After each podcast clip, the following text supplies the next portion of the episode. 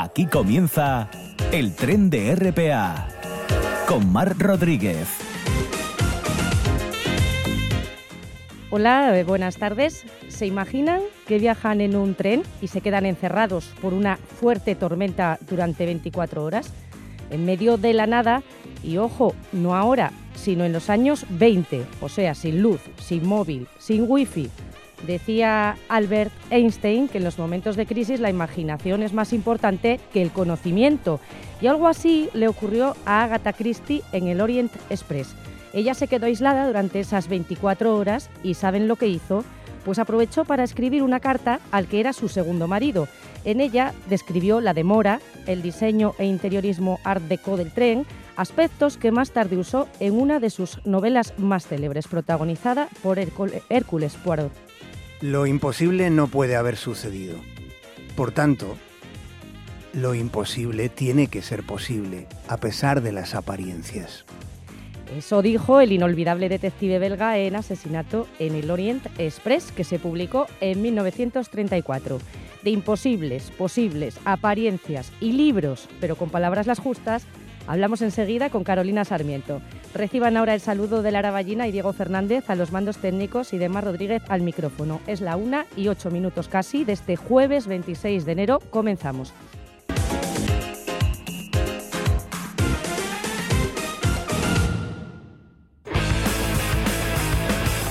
Palabras las justas con Carolina Sarmiento. Palabras más o menos y saludamos para empezar a Carolina Sarmiento, que está aquí con nosotros en el estudio. Carolina, ¿qué tal? Bien, bien, recuperada, a tope. Ya a tope, ¿eh? Oye, ¿tú qué harías si te quedaras eh, incomunicada 24 horas en un tren? Divagar. Supongo que darle a la cabeza mucho, porque decimos en un tren y sin móvil y todo eso que sin dijiste, nada, ¿no? Sin nada, sin libros. Bueno, pues pediría eh, un papel y un boli. Ah, mira, estupendo. Eso no sabemos eh, si lo debía tener porque escribió una carta. O sea, Yo creo que es el mejor entretenimiento. sea para dibujar, hacer monigotes o escribir algo, claro. Sí, sí, estupendo. Muy mm. bien. ¿Y tú? Yo, dormir. Oye, pues es buena también dormir y soñar. Por ejemplo. Por cierto, es, un, es una gran novela y es un peliculón también. Sí, ¿eh? también, también. Uh, para estos días de frío, vérsela, qué bueno. Sí, sí, sí. Buen plan. Lo es, muy buen plan. Mm. ¿Y qué nos traes tú hoy? A ver. Bueno, pues no sé si va un poco en la línea o no. Mm, no, pero sí. Cada uno como quiera. los extraños. Os traigo de primeras, de primer plato, los extraños. Que con ese título, ¿qué se te ocurre? ¿Qué puede ser? Pues me suena a fantasmas. Bueno. Como la semana pasada. Precisamente, ¿no? Los de Carcoma. Eh. Los de la casa de la novela Carcoma. Sí, podrían ser los armarios, esas cosas. Podrían ser esos, unos extraños, ¿no? Que nos ocupan la casa, como, como en el caso de, de la novela Elaila Martínez, eh, que hablamos el pasado jueves. Pueden ser extraños como nosotros cuando no nos entendemos. Mm. Extraños podríamos decir que son los extranjeros de culturas diferentes o generaciones ajenas a las nuestras con otros gustos y otras costumbres. O extraño, extraño todo, si entramos en modo escéptico. Extraña la vida en la Tierra y extraño el misterio del universo. ¿Sí? Los extraños es, de momento, la última novela del asturiano John Bilbao, que con ese nombre parece que sea de Baracaldo, sí. aunque vive en Euskadi, ¿eh? pero no, es asturiano de Ribadesella, de al lado de la cueva de Tito Bustillo, ahí se crió, y allí muy cerca de esa cueva, y en la ribera del Sella, que está justo enfrente de la cueva, mm. se desarrolla esta historia de una extraña pareja, voy a repetir mucho extraño, que llama a la puerta, toc, toc, toc, de una casa, de un matrimonio en horas bajas. Y esta pareja dicen ser parientes suyos, los que llaman, parientes lejanos que coincidieron años A en la infancia, pero de los que nada recuerdan. Pero bueno, a un primo no le vas a cerrar la puerta, ¿no? Los acogen en casa, conviven con esa extrañeza de unos lazos familiares supuestos. Mm. Y esta visita de esos extraños familiares, si no es que la extrañez es la propia relación de la pareja, extraños entre sí, marido y mujer, hombre y mujer, porque conocemos realmente a las personas que amamos, bueno, pues este divagar coincide con un episodio curioso, extraño, permitidme de nuevo repetirme, que es un avistamiento de un platillo volante, un objeto extraño sobre el cielo de Ribadesella. Decenas de ufólogos acampan junto al Sella, no para el descenso, sino a la espera de que se repita la visita. Anhelan un contacto con nosotros, con esos extraños. Extraños. Y aquí te enseño a ti, podéis buscarlo en internet, la portada de los Buah, extraños. Preciosa, ¿Y qué vemos en esa portada en un cielo rosado? el platillo. Un platillo. Pues Vaya pinta, ¿no? Sí, sí, es, es- es una gran novela corta que, bueno, tuvo bastante, bastante éxito. Mm. OVNIs en Ribadesella, no sé cómo lo veis. no, puede, puede ser muy arriesgado, ¿no? Sí, sí. No, no, pero lo hace John Bilbao, entonces eso es un, un sello de, de calidad. Eh, los que no lo conozcáis, es uno de los autores asturianos, que es, es traductor también, por cierto, de mayor proyección, también con muchas traducciones de su propia obra. Y ahora también sé que muchos esperáis la llegada ya inminente, en febrero, de su siguiente publicación. Se titulará Araña Mm. y parece ser que continuará con ese ambiente del oeste que tan bien recrea John Bilbao y que a muchos deleitó en Basilisco.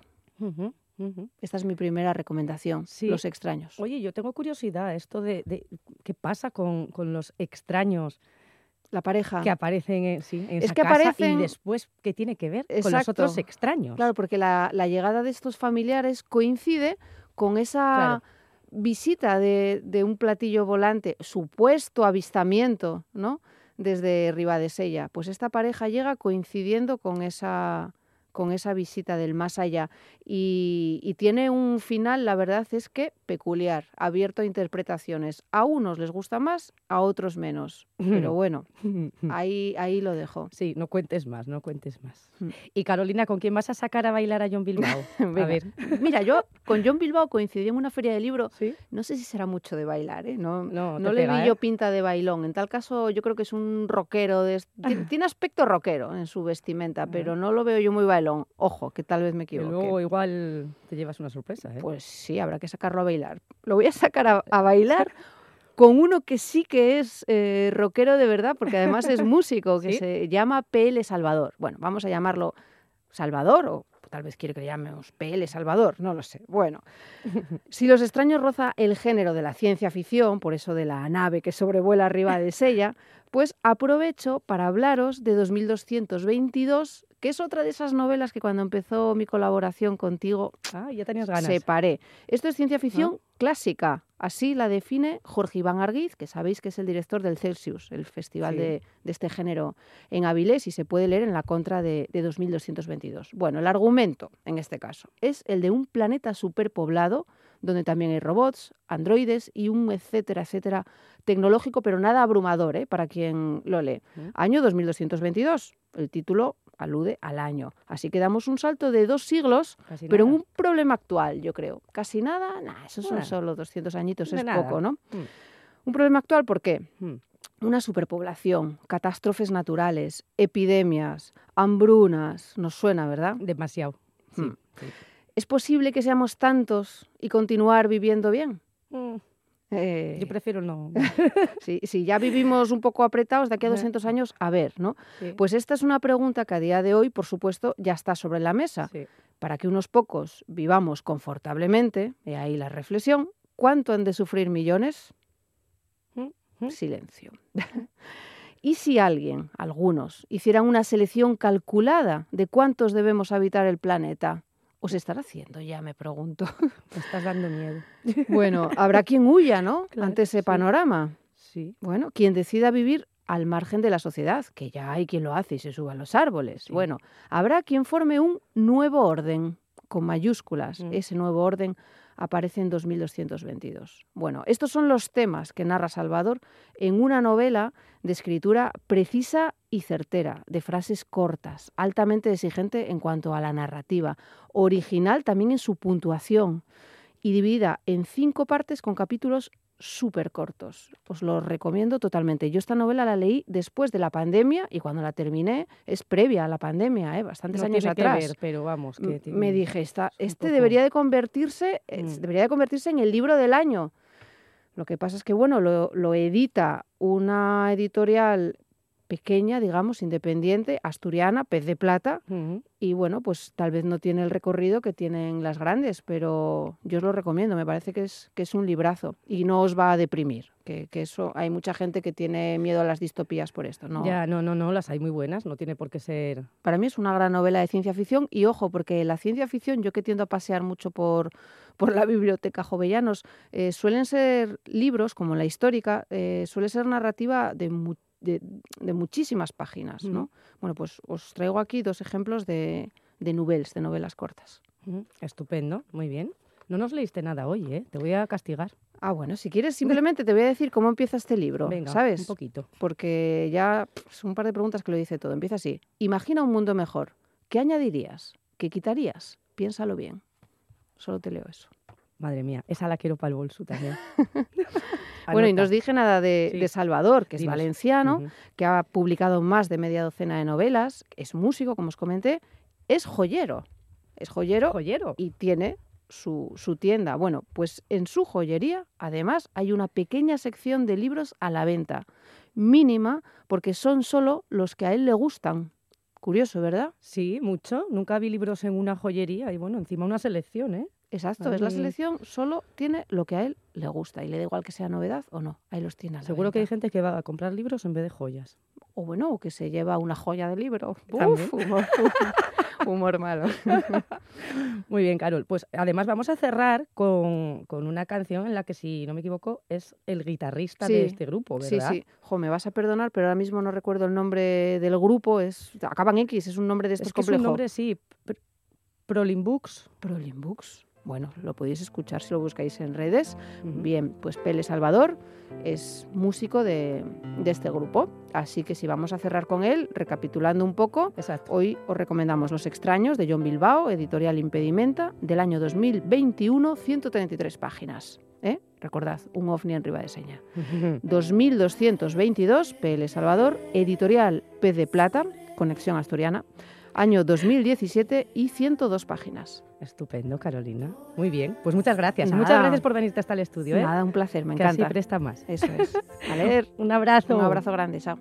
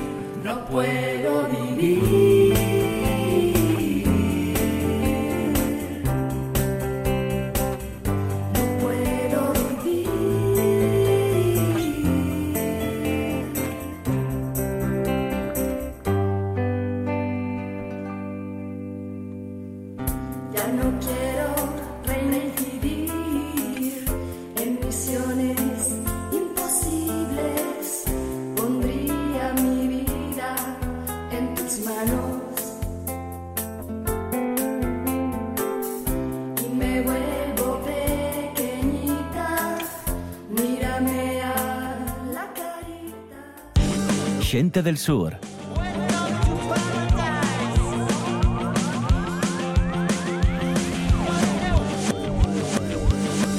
Pues es la una y 20 minutos. Este jueves tampoco puede estar en el tren Jenny Mora, a la que enviamos un abrazón enorme desde este vagón que conduce, el de la Siente del Sur, y que hoy nos cede para hablar de una iniciativa solidaria que es hija porque tiene madre e incluso abuela, ojo. Parece un acertijo, pero no lo es tanto, y seguro que muchos de ustedes se van a dar cuenta enseguida de lo que hablamos. Nos referimos a El Postigo Solidario, que es hija de las meriendas cenas solidarias del Oviedo Antiguo y nieta de los desayunos solidarios. Y para hablar de esta iniciativa están con nosotras al otro lado de la línea telefónica sus responsables. Mónica Sánchez, bienvenida. Hola Mar, muchas gracias. Gracias a ti. Y Olga Sáenz, bienvenida también. Hola, Mar. Muy Gracias. buenas. Vosotras sois las, las caras visibles, como decimos, del Postigo Solidario, pero esta iniciativa vecinal y horizontal es la continuidad, como decimos, de los desayunos y, y, bueno, todas estas iniciativas que impulsó Belén Suárez Prieto a partir de 2013, me parece que era, o hace, o hace unos 10 años, que se dice pronto. Mónica. Sí, sí, sí, sí. Nosotros somos, como bien decías, las, las nietas, ¿no? De los desayunos y las hijas de las meriendas.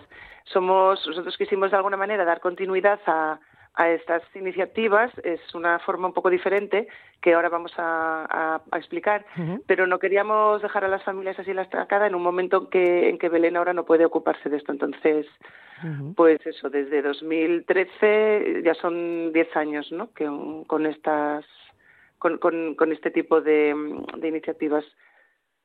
Sí. Olga, yo creo que nos iba a hablar ahora de los de, de los desayunos, ¿no? Mm, Sí. Vamos a empezar. Yo Sí. creo que vamos a empezar porque para entenderlos el postigo solidario, que es la iniciativa que tenemos actualmente, es mejor casi Sí. eso con- contextualizar. Pero antes, antes de nada, tengo un mensaje para vosotras. ¿Lo escuchamos? ¿En serio? Sí. Sí. Estoy encantada con que Mónica y Olga hayan continuado la labor de las meriendas solidarias en el postigo solidario.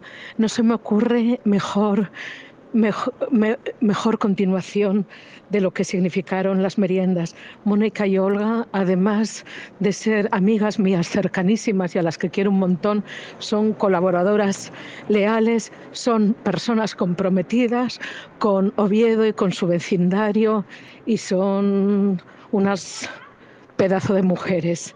Así que, amigas, os mando un beso enorme y adelante. Aquí estamos. Un beso. Oh, qué Menuda guapo, sor- qué sorpresa. Bueno, Hombre, es que Belén que tenía que estar de alguna manera, ¿no? Ya que vamos a hablar también. Joder, de- pero ahora cualquiera que Bueno, bueno, después de esto. Así os animáis más, claro. Sí, sí, qué bonito. Muchas gracias, Mar. De nada, vosotras por Muchas estar gracias, aquí. Bueno, pues ahora Pues yo- después de Belén vamos a hablar de, de un poco de sus proyectos, ¿no? A recapitular. Sí, sí, cuento, cuento un poco lo que empezó Belén allá Vale. por septiembre del 2013, que ya se dice pronto, 10 años lleva ya. Y pues nada, empezó con los desayunos solidarios, que pues eso, en 2013, en septiembre de 2013, empezaron en un local que la asociación participa, tenía en la calle Paraíso, y dábamos desayuno a todos los críos que quisieran pasar por allí. Desde las 8 de la mañana a las 9 estaba eso abierto. Intentábamos dar, bueno, pues desayunos un poco saludables dentro de lo que teníamos. Siempre intentábamos que hubiera fruta y también permitíamos, bueno, pues eh, permitíamos, no, vamos, también las madres y los padres que acompañaban a los críos también podían, podían desayunar. Y esto duró, pues eso, durante 10 años, hasta diciembre del 2016, todos los días, que se dice pronto, de 8 a 9, y después ampliamos también, eh, a las, empezamos a las siete y media, porque nos dimos cuenta que había muchos críos que iban al instituto también sin desayunar. Ajá. Y si empezábamos a las 8, pues no les daba tiempo a los pobres a, a llegar. Entonces, desde las siete y media dábamos esos, esos desayunos que bueno pues teníamos todo lo donaban pues pequeños particulares y comercios que, que nos daban pues desde pan magdalenas la fruta el colacao y no sé qué más decir así Bueno, había muchísima gente, ¿no? Que acudía. Eh, me parece que me había contado Mónica que no sé si se, no sé, 80 personas, 80 familias, no sé, un montón, ¿no? Sí, al principio éramos muy poquitos. Bueno, yo empecé yendo con, con mis hijos, que era una forma también, bueno, pues de que vieran que, que no es abrir la nevera y tienes todo lo que quieras. Mm. Y éramos muy poquitos. Después empezó a venir alguna gente y al final la verdad es que cuando estábamos, porque después pasamos, que no lo dije antes, pasamos del local del, de la Asociación Participa al cabeleño, Sí. que nos dieron, nos dejaban el cabeleño a primera hora de la mañana, que la verdad es que era fue todo un lujo porque bueno, esto estaba, los desayunos también están muy relacionados con la música y ahí podíamos poner, Sí. teníamos ahí para elegir, pero mucho y, y ahí ya sí que se apuntaron muchísimas familias. Eso ya era, casi teníamos como dos o tres turnos de, de gente. Y también les dábamos a los críos, además del desayuno, un tente en pie para que comieran a media mañana. Y a veces incluso hasta llevaban pues dos bocadillos, ¿no? Uno para ma- me- media mañana y otro para, Para para la tarde. Ajá. Dábamos eso, un bocadillo, fruta y algún zumo. Muy bien. ¿Y las meriendas, Mónica, cómo, cómo fue el paso, no? A- Sí, eh, los desayunos, bueno, cuando, cuando el ayuntamiento se hizo cargo de, de, los desayunos que empezaron a, ofrecerse en los coles, pues entonces eh, se terminó esta iniciativa, como dijo Olga, son, fueron tres años y medio, ¿no? Hasta, hasta sí, eh, diciembre de 2016. Y las meriendas mm, las puso en marcha Belén en septiembre, en septiembre de 2018, o sea, pues eh, necesitó ahí un año pues para pensar y eso es lo que iba a hacer. Y luego se le ocurrió esta, esta iniciativa que se llamaba Meriendas Cenas Solidarias del Oviedo Antiguo. Entonces, em, se celebraban cada 15 días, en un, era una, una iniciativa totalmente distinta. Bueno, totalmente no, a ver, la esencia era la misma, pero bueno, no era diaria como los desayunos, sino que era quincenal. Se celebraba en un local distinto del casco viejo de la ciudad, ¿no? que nos cedían sus responsables. Por ejemplo, el manglar, la armónica del paraguas, el espacio de cero creativo y luego también la Casa del Pueblo del PSOE y el local de Podemos Oviedo, esos cinco locales. Entonces íbamos como cada vez en uno, ¿no? Íbamos alternando. Y también, además de, o sea, hacíamos una merienda cada 15 días, como digo, pues, pues eh, bueno, multitudinaria, porque ahí había días que nos juntábamos 100 personas, ¿no? Entonces había la gente de las, las, de las, de que ya estaba participando en, su- en los desayunos, luego se unió gente nueva y luego voluntarios también nuevos, ¿no? O sea que al final eh, merendábamos todos allí, celebrábamos todas las eh, fiestas culturales que había que celebrar, por ejemplo, pues desde el fin del Ramadán, porque había muchísimas familias marroquíes, a los reyes también, ¿no? Eh, o sea, todos los... Y luego, pues siempre había también mm, música, ¿no? En las, en las celebraciones, en muchas de ellas, las que eran así un poco especiales, pues venían músicos Silvia y Gema o Álvaro Bárcena, Puri Perín, venían, venían a, a tocar. Y luego, ahí mismo en las meriendas se les daba a las familias según lo que tuviéramos, lo que hubiéramos recaudado eso- esas dos semanas, pues eh, un donativo, ¿no? Que podía ser pues de productos de higiene o de o de mm, o de comida, ¿no? De alimentos no perecederos. Entonces luego, claro, cuando esto duró hasta la pandemia, o sea, la pandemia fue la que de alguna manera puso fin a, estos encuentros, pero después mm, Belén continuó mm, cuando se pudo, pues con repartos, con repartos de alimentos y de productos de higiene eh, quincenales, lo hacía ella, eh, porque además nos dejó, eh, o sea, eso ya en un, en un local, la parte que nos cedió Fernando, que es un, colaborador de las meriendas, del Postigo Bajo, del Postigo Bajo 17, que es el local que tenemos Ujú. también nosotros ahora. Y bueno, pues, pues em, las meriendas se transformaron luego en eso, ¿no? en el reparto de donativos, porque no nos podíamos ver físicamente o reunir, ¿no? Y luego sí que al final, la última parte de las meriendas, eh, eh, fue, fueron unos encuentros con chicas, o sea, con, con mujeres, bueno, chicas adolescentes, ¿no? Entre 12 y 20 años, ¿no? Que se reunían también con Belén en un, en un local. Eso duró el último año que yo no, no estuve, ese fue el único año que estuve así, vamos, que no pude colaborar. Pero luego eso, Belén ahora pues por otras circunstancias, ¿no? Porque se va, va a, bueno, sí, sí, se va a presentar eh, Se está montando esta iniciativa, una, una sí. iniciativa independiente al Ayuntamiento de Oviedo, sí, sí, pues entonces ahora no, no puede y nos, bueno, de alguna manera pues lo pensamos y yo y, y decidimos seguir adelante con la iniciativa, bueno, con otro nombre y un poco pues de otra manera, o sea, de otra manera, bueno, mm, similar a, la a esta última parte de, Sí. de las, de las tomando, meriendas. tomando el relevo. Olga, Sí. cuéntanos tú un poco en qué consiste Postigo Solidario. Pues el postigo solidario, nada, eh, lo que hacemos es recogemos, hacemos una recogida eh, quincenal, eh, una vez al mes, eh, de productos, vamos alternando. Un mes cogemos, recogemos productos de, de higiene y el otro mes de, de alimentación. Hacemos un llamamiento a la gente, esta vez lo vamos a hacer la recogida, va a ser este sábado 28 Vamos a estar allí en el postigo 17, o sea que todo el que quiera pasar puede llevar productos de, de higiene. Y en principio estamos con, empezamos bueno, pues con nueve familias, que eran las que estaba un poco atendiendo Belén después de la, de la pandemia, que eran dentro de lo vulnerable, las más vulnerables, más necesitadas, y ahora ya tenemos a, 14, a 15 familias, ya estamos atendiendo a 15 familias. Y lo que hacemos es la recogida el- los sábados, ese sábado del mes, y el domingo hacemos la, la entrega a las familias. Sí. de esos, bueno, pues de lo, de lo que recogemos, de lo que, de lo que nos dona.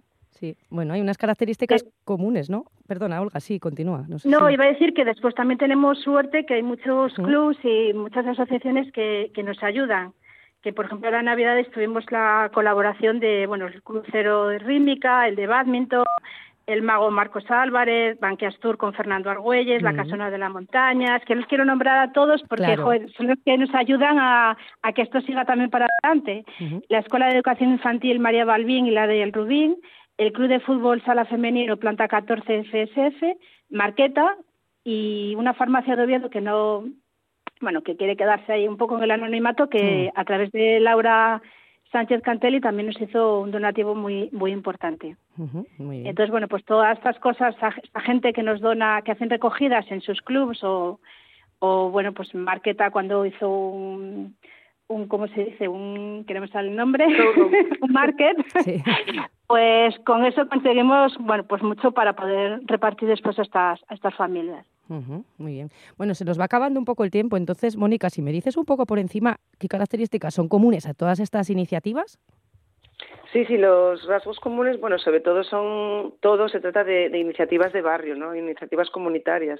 O sea, los donativos vienen de, no provienen de grandes empresas, ¿no? Ni del Banco de Alimentos, sino de personas individuales, de pequeños comercios, locales de, de hostelería y luego pequeñas iniciativas que, que organizamos en centros educativos, en nuestros lugares de trabajo. Eh, vamos, a nadie se le pide el carnet de pobreza, ¿no? Si Exacto. simplemente queremos ser un grupo de personas que nos ayudamos de forma solidaria, pensamos que, que, que, la que nadie está libre ¿no? de ser vulnerable en un momento y Belén siempre dice lo de las personas salvadas, yo siempre hago esa cita de Belén, ¿no? que, mm, que nadie vive en el mundo de las personas salvadas, entonces todos tenemos todos somos eh, susceptibles de necesitar cualquier tipo de ayuda, ¿no? no solo económica, sino psicológica, de cualquier tipo, en algún momento de la vida. Entonces huimos del paternalismo, de la beneficencia malentendida y, por supuesto, de los discursos xenófobos y de aporofobia, ¿no? Muchas veces legitimados por los votos. Entonces nosotros es una iniciativa también política, ¿no? En ese en ese sentido. Sí. Entonces, eh, bueno, Belén ha logrado construir una gran red de, de apoyo mutuo, ¿no? Para una gran, como una gran familia, ¿no? Y es un poco lo que lo que queremos continuar. O sea, ya que nosotros estamos en este momento, eh, como, como dice la canción de Van Morrison, on, on the right side of, of the road, ¿no? Y entonces, pues eso, desde la, desde la, nosotros vivimos en la cara brillante de, de la de la carretera, en la, en la parte brillante de la carretera, pero no nos podemos olvidar que, que, que está también la otra parte. Y, y luego la canción, luego también queríamos, o sea, quería destacar eso, la importancia de la música, que siempre está Sí, presente, ya lo dijo Olga, en todas las iniciativas, y la canción de nuestro himno en los desayunos eh, era siempre Redemption Song, eh, cantada por, que es de Bob Marley originalmente, pero cantada por por, por Jo- Johnny Cash ¿no? en, en esa versión. Sí, ya la estamos escuchando. Es Estupendo. Pues ahora para terminar vamos a, a recordar ¿no? Eh, eh, y hacer un llamamiento para todo aquel que quiera y pueda colaborar en, en la recogida del, del sábado. Decidnos. Pues sí, pues sí, sí, yo os animo porque además mm, muchos, mm, a lo mejor muchas personas que nos están escuchando tienen pensado ir a, a la, a la Vega, ¿no? A la, a la concentración Sí. que hay a la una. Entonces, eh, bueno, no queda muy lejos, es- entonces podéis eh, pasar por, por el postigo 17, postigo abajo 17 y dejarnos un donativo que la verdad que nos viene, que a las familias les viene, les viene muy bien porque son productos, eh, las compresas, los, los pañales, son productos muy caros para, para economías que apenas tienen para, para comer lo básico, ¿no? Entonces ya, ya no es, o sea, cuando pensamos en productos de higiene a veces pensamos en cremas o tal, pero no, Claro, es que no, son no. productos que recogen lo- lo- los fluidos del cuerpo, ¿no? Como, Sí. O sea, que necesitamos pues papel higiénico, eh, eso, compresas pañales, pero bueno, todo es bienvenido, ¿eh? cepillos de dientes, eh, pasta, todo, todo. Entonces, eh, bueno, espero que podamos recopilar mucho y que las familias tengan pues por lo menos hay un remanente para las próximas semanas. estupendo. Pues Mónica Sánchez y Olga Saez, muchísimas gracias por estar en el tren contándonos esta iniciativa del Postigo Solidario tan tan importante, tanta labor realizáis. Nos pasaremos por allí a colaborar, por supuesto. Muchísimas gracias. Muchísimas gracias. Muchas gracias y un abrazo a las dos. Un abrazo. Gracias. So these songs of freedom? No digas que no lo sabes. Toda la información juvenil en RPA. Ponte al loro y no digas que no lo sabes. En Oviedo Cine, dentro del ciclo Robert Siofmak, se proyecta la película Pesadilla, en versión original en inglés, con subtítulos en español, a las 8 de la tarde en el Teatro Filarmónica y con entrada libre. Y en La Felguera, Francisco Álvarez presenta su libro Cabeza Alta, Relatos de Lucha y Dignidad. Será a partir de las 7 de la tarde en el CSA La Justicia. No digas que no lo sabes. Toda la información juvenil en RPA. No pierdas el tren, ponte al loro y luego no digas que no lo sabes. Un espacio que patrocinan las oficinas de Sama del Langreo, San Martín del Rey Aurelio, Laviana, Mieres, Ayer y Lena, con la colaboración del Principado de Asturias. Seguimos escuchando el tren de RPA con Mar Rodríguez. Pensamientos malos los tengo todos los días nada más que me levanto. Pongo los pies en el suelo y digo, bueno, otro día por delante. ¿Para qué? Tuve que tirar la puerta abajo, que mi hermano se había, se había comido no sé cuántas pastillas y dejó una notina de colores, todo, cada letra de un color, que eso me impactó muchísimo. Os quiero mucho, pero no aguanto más. Un tío mío, un hermano de mi madre, se puso al tren. Era ferroviario y ya estaba jubilado. Que, el- que le pasara eso a una persona tenía que ser lo peor que, que- que te podía pasar, eh, perder las ganas de vivir. Y no aguantaba tampoco el hecho de tener que tomar medicación, ni el hecho de tener ansiedad, porque sí, no, no ansiedad sana, no, ansiedad por, por estar viendo el cielo. eh, o sea, no lo aguantaba. Yo, entonces yo prefería eh, un momento, un día que, Cuando me despierte, me tomo dos. Cuando me despierte, me tomo dos y vivo durmiendo. Nunca, nunca pensé en suicidarme. Yo era vivir durmiendo.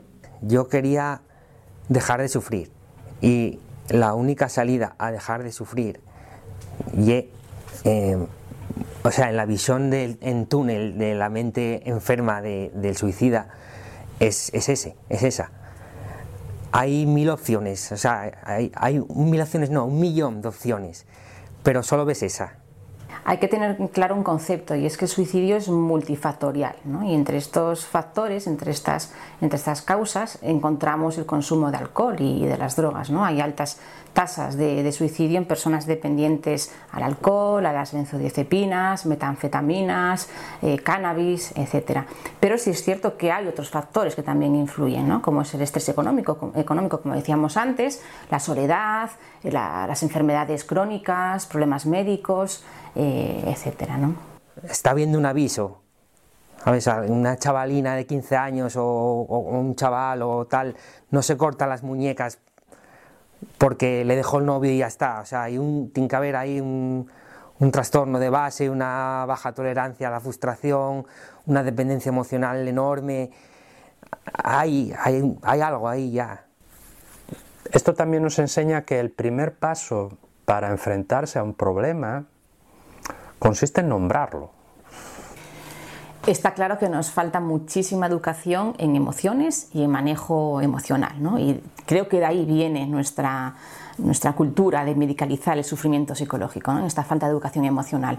Entonces hay que empezar ya desde, desde los niños bien pequeñitos a trabajar el tema de, de la educación emocional, de conocer tus emociones, de poder manejarlas. Y por supuesto en adolescencia, en institutos, en otras entidades educativas, es necesario hablar directamente del suicidio, ¿vale? porque los adolescentes ya tienen el concepto de muerte y el concepto de acabar con tu vida. Entonces es necesario hablar directamente, por supuesto, de educación emocional, pero ya también de, de la prevención del suicidio. Por tanto, urge también eh, programas de prevención del suicidio en estas edades. Esto que acaban de escuchar forma parte de lo que podrán ver en la exposición La muerte silenciada, el suicidio en las cuencas mineras. Se inaugura mañana en Mieres a las 7 de la tarde y quien está detrás de este trabajo es Daniel Lobby, que es fotógrafo, videógrafo y storyteller, experto en desarrollo de proyectos documentales de largo recorrido y miembro de la agencia Vórtice, fundador de la productora creativa audiovisual El Holandés Aberrante. Además de sumergirse en este proyecto, Daniel ha trabajado en proyectos de futuro y resiliencia en Fukushima y también sobre líderes y lideresas sociales en Colombia. Y su trabajo ha sido publicado en medios nacionales e internacionales como El Salto, Red Paper Magazine, Hit Parroll o revista 5W. Daniel Lobby, fotógrafo y videógrafo documental, bienvenido al tren. Un placer tenerte aquí. ¿Cómo estás? Hola, muy buenas, Mar. Pues encantado de, de, poder estar aquí y muy bien acogido. ¿Cómo decide Daniel meterse uno en un tema tan complejo y por qué? La verdad que, bueno, al final eh, en nuestro entorno creo que todas las personas conocemos a alguien que, que ha tenido o ha pasado por una etapa dura. En mi caso no es diferente y eso me, me activó, ¿no? Un poco el, el interés por el tema y bueno, me interesan mucho las, las estadísticas y salió publicado eh, hace tres años o así, creo que fue en el país, eh, un estudio muy grande, un macroestudio sobre las distintas causas de muerte por municipios en, en España. Y mirando las distintas causas, eh, por estadísticas, pues miré por curiosidad el tema de suicidios y, había varias zonas de España, pero Asturias al completo. Y me interesó saber por qué ocurría eso. ¿Y cómo se aborda algo tan sensible? Pues la verdad, con tiempo. Eh, no hay otra. Esto es una cuestión de, constancia, de saber mmm, dejar espacio a las personas, de dedicarle mucho tiempo a la investigación, de buscar referencias, muchos datos, contrastar luego esos datos para ver cuáles sí que verifican la, la actual situación o, o, no, o ha habido un, alguna cuestión que, que ha hecho que varíe. Sí, bueno, te llevó dos años o más de dos años, ¿no? Este trabajo.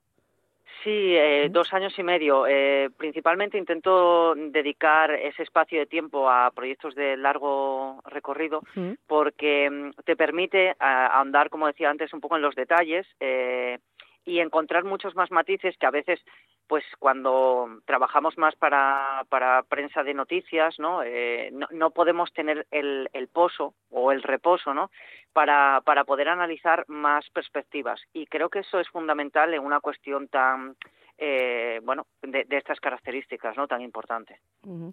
¿Y qué dificultades encontraste en todo este camino? ¿Qué fue lo más complicado? No sé si la imagen, los testimonios.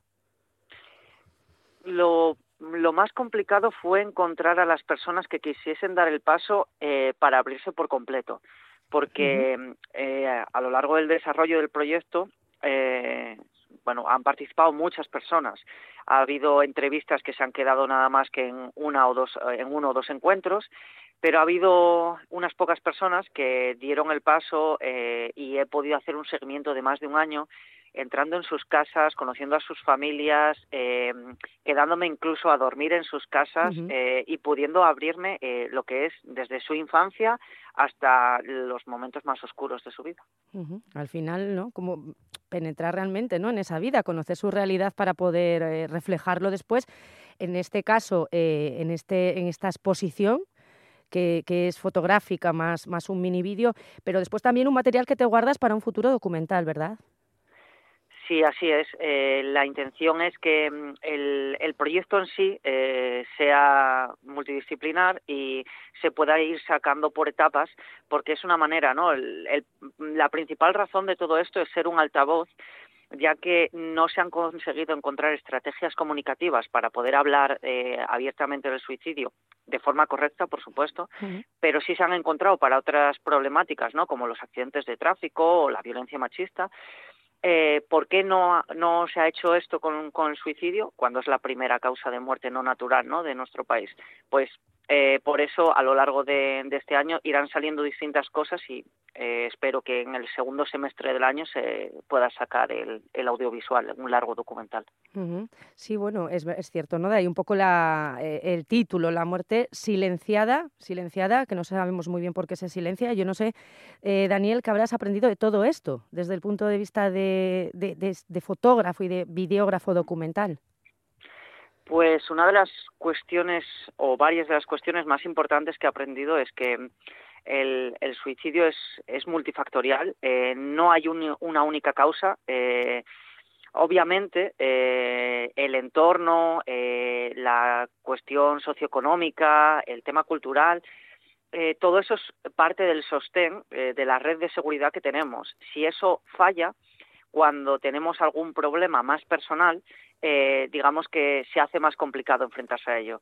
Y si no tenemos las herramientas y no se nos facilitan esas herramientas para enfrentarnos a las situaciones que son problemáticas y que nos vamos a encontrar en nuestra, en nuestra vida, pues eh, al final digamos que encontramos o solo vemos una, una única opción, aunque haya varias, ¿no? Es este efecto que se llama eh, una especie de efecto túnel, ¿no? De, mm. de que, que, es la mente distorsionada por todos estos eh, factores que nos, bueno, que nos eh, hieren de alguna manera y que solo nos permiten ver una opción cuando, cuando hay muchas más.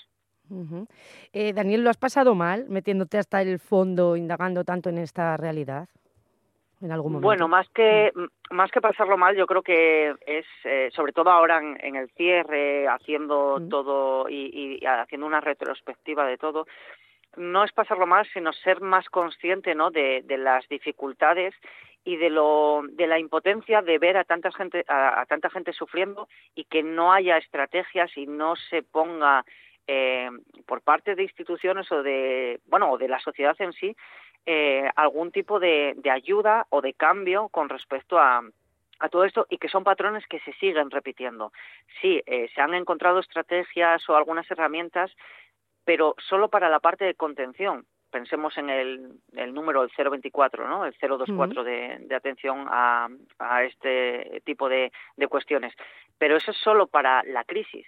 Y después, ¿dónde está ese soporte para tener más eh, psicólogos y psicólogas en salud eh, pública, por ejemplo. Ese es uno de los graves problemas que tenemos. Uh -huh. sí, sí. Mm, también te quería preguntar un poco, bueno, decías que habías hecho seguimiento de varias personas, creo que eran cuatro, con, uh -huh. hubo más, ¿no? Pero eh, en este caso en la exposición se centra en cuatro, y de las cuencas. ¿Por qué? ¿Por qué las cuencas? Pues eh, sí, bueno, se centra en cuatro, aunque hubo algún otro grupo de personas que también aparecen, pero principalmente uh -huh. en cuatro por, por este porcentaje, ¿no? De que hablamos que en torno al 70-75% suelen ser hombres y un 20-25% mujeres. ¿Y por qué las cuencas? Pues porque es un fenómeno que lleva ocurriendo, no es, no es eh, algo actual, no es que haya aumentado eh, en los últimos años, es algo que probablemente se hablase menos incluso entonces, porque yo tengo datos de, de casos de hace 70, 80 años. O sea, no es una cuestión de, de ahora. Y, y, eso me llevó a intentar eh, querer buscar el porqué ya desde hace tanto tiempo, ¿no? Y las cuencas precisamente pues es una, una zona que tuvo un gran poder eh, económico, fue el motor de, uh -huh. de, Asturias en su momento. A nivel cultural tiene una serie de, bueno, eh, entendemos, ¿no? La cultura minera, eh, una eh, sociedad que eh, bueno, era complicado, eh, se convivía con la muerte, pero no se hablaba precisamente o sobre ello, ¿no? Y, más en, en, tema, aunque fuese incluso intrafamiliar, ¿no? Y, y esa no comunicación es algo que es un caldo de cultivo perfecto para cuando los problemas eh, aparecen y no poder o no tener con quién comunicarlo. Todo eso todo este tipo de, de bueno distintas causas uh -huh. van sumando para que sea más factible que aparezcan las distintas problemáticas y, y si no tenemos lo que había comentado antes ese sostén de red de seguridad pues al final nos encontramos solas y solos ante esta cuestión. Uh -huh. Pues Daniel Lobby, muchas gracias. Vamos a recordar que, que esta exposición, La muerte silenciada, se inaugura mañana a las 7 eh, Mieres Centro Cultural, ¿verdad? Sí, eso es. Eh, Estará durante un mes, o sea ¿Sí? que hay tiempo para, para poder verlo las personas que, que les interese el tema. Ya está todo preparado, ¿verdad? Sí, sí, sí, eso es. De- ya se terminó de montar esta semana, o sea que no va a haber problema y, y hay bastantes, bastantes horarios en ese sentido. Muy bien, pues Daniel Lobe, muchísimas gracias por estar con nosotros en el tren y por hablar de, esta, de este problema social con tanta valentía. Un abrazo muy fuerte. Gracias a ti, Mar. Pasa la vida siempre hacia adelante. Pasa mi vida, pasa sin olvidar. Y seguimos hablando de la muerte silenciada porque hasta hace poco nada se hablaba sobre el suicidio, sobre las personas que se quitan la vida. Era y sigue siendo en cierta medida un tema tabú y ese silencio quizá no sea la mejor alternativa. Natalia Lorenzo, psicóloga, bienvenida al tren. Hola, buenos, buenos días, bienvenida. Muy, muy buenas. ¿Es necesario, Natalia, hablar más del suicidio? Es importantísimo hablar del suicidio, ¿vale? Lo que no se habla no existe y entonces tenemos que hacerlo visible, tenemos que visibilizar este problema de, salud. ¿Por qué, por qué no, lo, no lo hacemos hasta ahora? ¿Por qué todavía no lo hacemos en la medida que debería ser? Bueno, no lo hemos hecho porque está rodeado de un gran estigma, ¿no? Hablar del suicidio es como, bueno, es un tema tabú, ¿no? Hasta, hasta hace bien poco. Entonces nos genera como miedos, ¿no? Hablar de estas cosas porque pensamos que pues puede haber un efecto contagio o que podemos hacer más daño que bien, ¿no? Eh, todo lo contrario, ¿vale? Eh, para prevenir la muerte por suicidio es importantísimo hablar de él, es importantísimo quitar el estigma de las personas que puedan tener este, este tipo de opción, ¿no? Como una alternativa a sus problemas y es necesario que puedan compartir su sufrimiento, ¿no? que al final es lo que, lo que está detrás de cualquier persona que tenga ideación suicida. ¿Nos falla en, alguna, en algún sentido la educación emocional en esto? Totalmente, ¿no? Es la base. Las personas que tienen una base en, en gestión emocional, pues tienen más alternativas, ¿no? A la hora de tener problemas, a la hora de tener sufrimiento. Pero cuando no hay esa gestión emocional, pues muchas veces eh, tendemos. A pensar que la mejor manera de solucionar los problemas es pues quitándonos la vida. Cuando cuando no es así. Entonces es importantísimo empezar desde bien pequeñitos, desde la infancia, a trabajar la educación emocional. Y, y para hablar del suicidio, eh, ¿en qué momento se debería empezar a abordar? ¿También desde, desde la infancia? Bueno, los niños el tema del suicidio no saben lo que es, ¿no? Los niños Claro. pequeños, ahí habría que trabajar el tema más de educación emocional, como estamos diciendo. Pero ya quizás en la adolescencia, en los institutos, en educación secundaria, sí que se puede hablar abiertamente de la prevención del suicidio, ¿no? Pues ya tienen una concepción de muerte, ya saben lo que es quitarse la vida, ¿no? Y esas cosas. Entonces yo optaría por una educación emocional en, en lo que es primaria y en secundaria ya empezar a hablar directamente de la prevención del suicidio. Asturias tiene una de las tasas eh, de suicidio más altas del país y bueno, en las cuencas pues es excepcionalmente alta. ¿A qué se debe eh, esto? Bueno, pues pensamos a veces, ¿no? Que en Asturias tenemos una alta tasa por el clima. Y esto no Mm. es así, ¿no? Realmente hay muchos factores que están incidiendo y lo que sí que, bueno, lo que sí que sabemos, ¿no? Que, que influyen en nuestro territorio son sobre todo las características socioeconómicas, ¿no? Pues la, la dificultad para encontrar empleo, ¿no? No, no hay industria alternativa, se han cerrado minas y no hay nada, ¿no? La gente no tiene donde trabajar una escasa percepción del futuro, eh, sentimientos de aburrimiento, de hastío, de depresión, incluso, bueno, pues también influye el consumo de, de alcohol y de drogas, ¿no? Todo esto hace que, que la zona de las cuencas mineras pues tengan una, una alta tasa por encima de, de muchísimos municipios de España, ¿no? Mm. ¿Y qué mecanismos crees que fallan? Nos decía Daniel Lobby que más allá de la atención que se da en la, en la propia crisis, faltan recursos a posteriori. Claro, efectivamente, ¿no? Eh, la atención en crisis eh, es muy importante, pero también es muy importante el después, ¿no? Una vez que que mm, bueno pues se ha controlado digamos no ese intento de suicidio qué es lo que pasa con la persona pues la persona entra en un sistema de salud mental que no está funcionando porque hay poco personal porque hay pocos recursos porque el personal está poco formado entonces es importantísimo eh, primero poner en marcha un plan nacional de prevención del suicidio pero también es necesario invertir en salud mental no en, en formar y capacitar a los profesionales y en reforzar los sistemas de atención no solo en la atención especializada, sino también en la atención primaria, ¿no? Por ejemplo, pues incorporando psicólogos en los centros de salud. Lo que no puede ocurrir es que una persona con, una, con un intento eh, suicida pues le dé cita dentro de tres meses, ¿vale? Hay que atenderlo en las primeras 24 o 48 horas. Claro, y luego entiendo que debería ser necesario también un seguimiento. Una Bueno, vez claro, que- por supuestísimo. Claro, un Seguimiento seguimiento continuado. Y además continuado, no cada seis meses, claro, ese es el problema, ¿no? Entonces, lo que estamos viendo es que hay una falta total de recursos. Y Natalia, ¿cómo puede ayudar una exposición, un documental también que, bueno, que, que- que hará en el futuro, como, como este proyecto de Daniel, a abordar esta problemática? Bueno, pues al final es una forma de visibilizar, ¿no? De visibilizar una realidad que está eh, eh, con nosotros, ¿no? Que está aquí, que está en nuestra, nuestra comunidad autónoma, eh, que está en ciertas zonas pues mucho más elevada y es visibilizar esa realidad poniéndole rostros, poniéndole paisajes, poniéndole bueno pues todo lo que lo que Daniel Lobby eh, expone, ¿no? En su en su con sus fotografías. Yo creo que es un trabajo muy importante el que cualquier persona pueda eh, ver ¿no? esta exposición y, y ver que, que, es, que es algo que está ocurriendo y que ocurre aquí, o sea, que no ocurre en otros sitios lejanos, ¿no? sino que ocurre en el día a día, en nuestras ciudades, en nuestros pueblos, en nuestros, en nuestros barrios. ¿no? Y por último, Natalia, ¿qué debemos hacer tanto si somos nosotros quienes tenemos esas ideas suicidas, si, si somos capaces ¿no? o, o queremos pedir ayuda, qué debemos hacer? ¿Y qué deberíamos hacer si, si pensamos que le pasa a alguien que tenemos al lado? bueno, pues siempre pedir ayuda especializada, ¿vale? Tanto si nos ocurre a nosotros mismos, ¿vale? Y somos capaces de identificar que tenemos ideas de, de querer acabar con nuestra vida, pues eh, acudir eh, a un especialista o simplemente acudir al médico de atención primaria, ¿no? Y que él nos pueda derivar a, a los recursos que, que están, ¿no?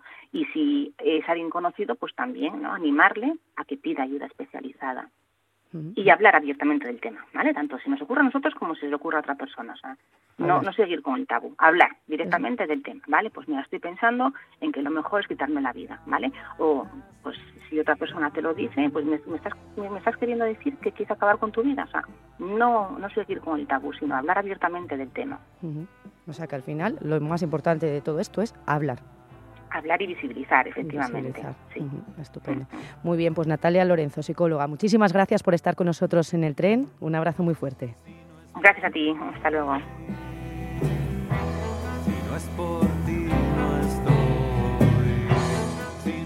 Pues nos acercamos ya a las 2 de la tarde, así que es hora de dar paso a las noticias con nuestros compañeros de Asturias Hoy, segunda edición. Nosotros volvemos mañana, sean muy felices. si no es por